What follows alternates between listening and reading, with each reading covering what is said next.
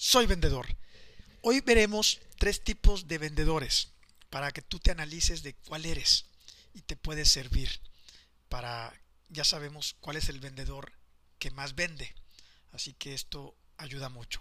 Primero tenemos al vendedor octópodo.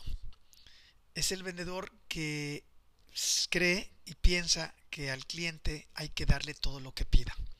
El cliente siempre tiene la razón.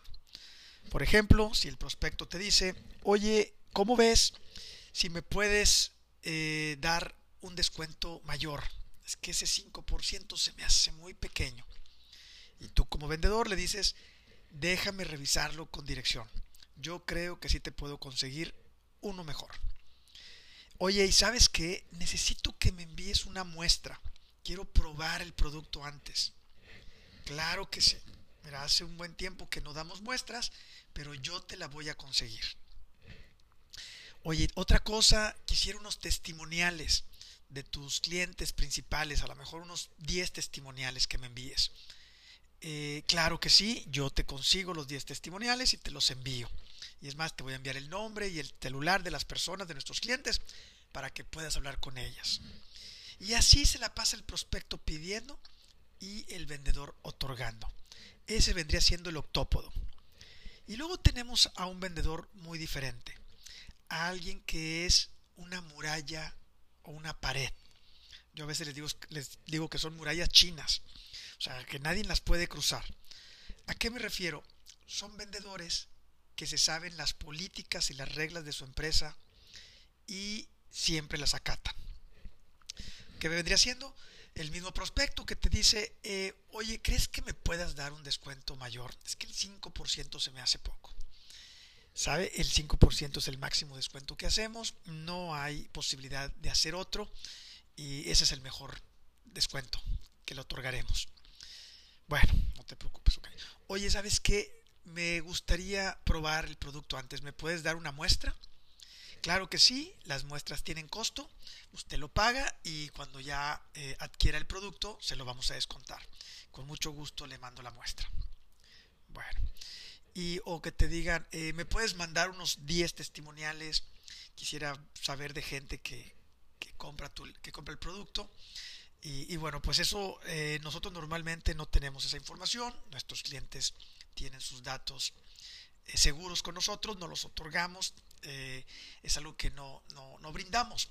Sin embargo, le puedo mandar una lista de algunas empresas que han, que, han tomado nuestra, que han comprado nuestros productos, o ahí o les mando la página web y ahí vienen. O sea, muy escueto, muy, muy una pared que no deja pasar nada. Así que, eh, pues tú, ¿de cuál eres, verdad? Hay un tercero, tercer vendedor, el cual eh, es diferente.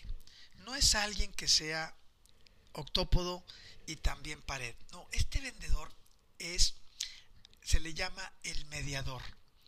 Es alguien que conoce las políticas de su empresa, pero también escucha al prospecto y, le importa lo que dice y por qué lo pide y trata de hacer una negociación.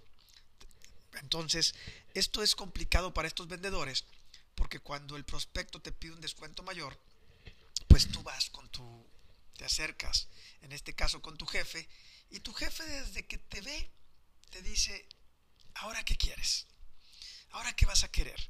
¿Por qué? Porque ya te conoce, ya sabe que tú abogas por los prospectos y que llegas a acuerdos. Y en las empresas son muy importantes las reglas. Por eso se ponen, para que todos los vendedores por ahí anden y esto vaya mejor y sea pues un ambiente favorable para todos.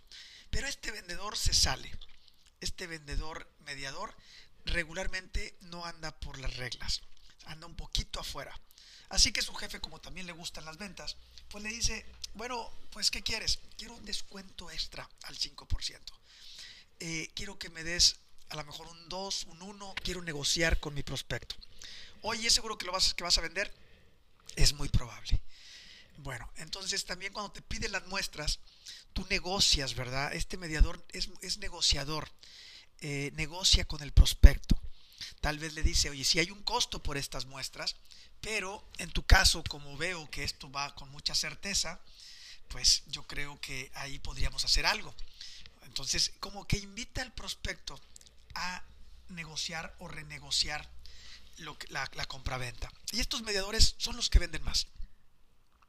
Son los que de alguna manera entienden más a los prospectos, entienden a la, a la empresa, pero es algo agotador, cansado. ¿Y saben qué pasa?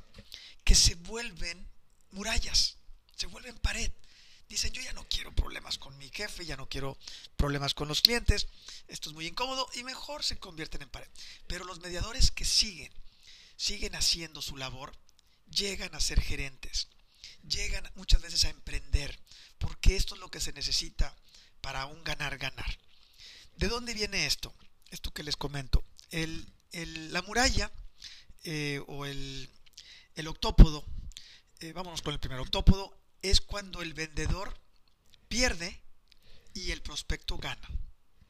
La muralla, el vendedor o la empresa gana y el prospecto pierde. Y el mediador es el que gana o todos ganamos. Ese es, ese es el mejor. Y ya el de perder, perder ni lo menciono. Esto viene de un libro que se llama I Am Okay, You Are Okay, de Thomas Harris. Ya es muy antiguo. El libro que ya nos trajo esto, esta información más clara fue el de Stephen Covey, el de los siete hábitos de la gente altamente efectiva. Creo que el cuarto o el quinto hábito es el que habla del ganar, ganar. Ahí lo explica muy bien.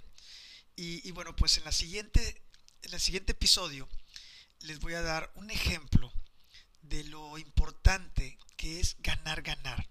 Que ganemos todos en las negociaciones, en las ventas. Porque eh, así es como vamos a tener permanencia en el mercado. Entonces muchos vendedores se confunden y piensan que dándole todo al prospecto lo va a tener siempre con él. Y saben que a veces no es así. A veces cuando damos las cosas tan fácil, tan sencillo, la otra persona no siente que hay un ganar-ganar. Aquí es mucho de percepción. Entonces, próximo episodio voy a dar anécdotas y ejemplos para que esto quede clarísimo y ustedes puedan analizarse. Lo importante de lo que hemos visto en estos últimos tres episodios es que tú te analices vendedor. ¿Cómo eres como vendedor? ¿Cómo vendes? Porque ya existe el perfil para ser un vendedor profesional y que muchas veces no es nuestra naturaleza o no nacimos así y tenemos que aprender y desarrollar la habilidad. Soy vendedor.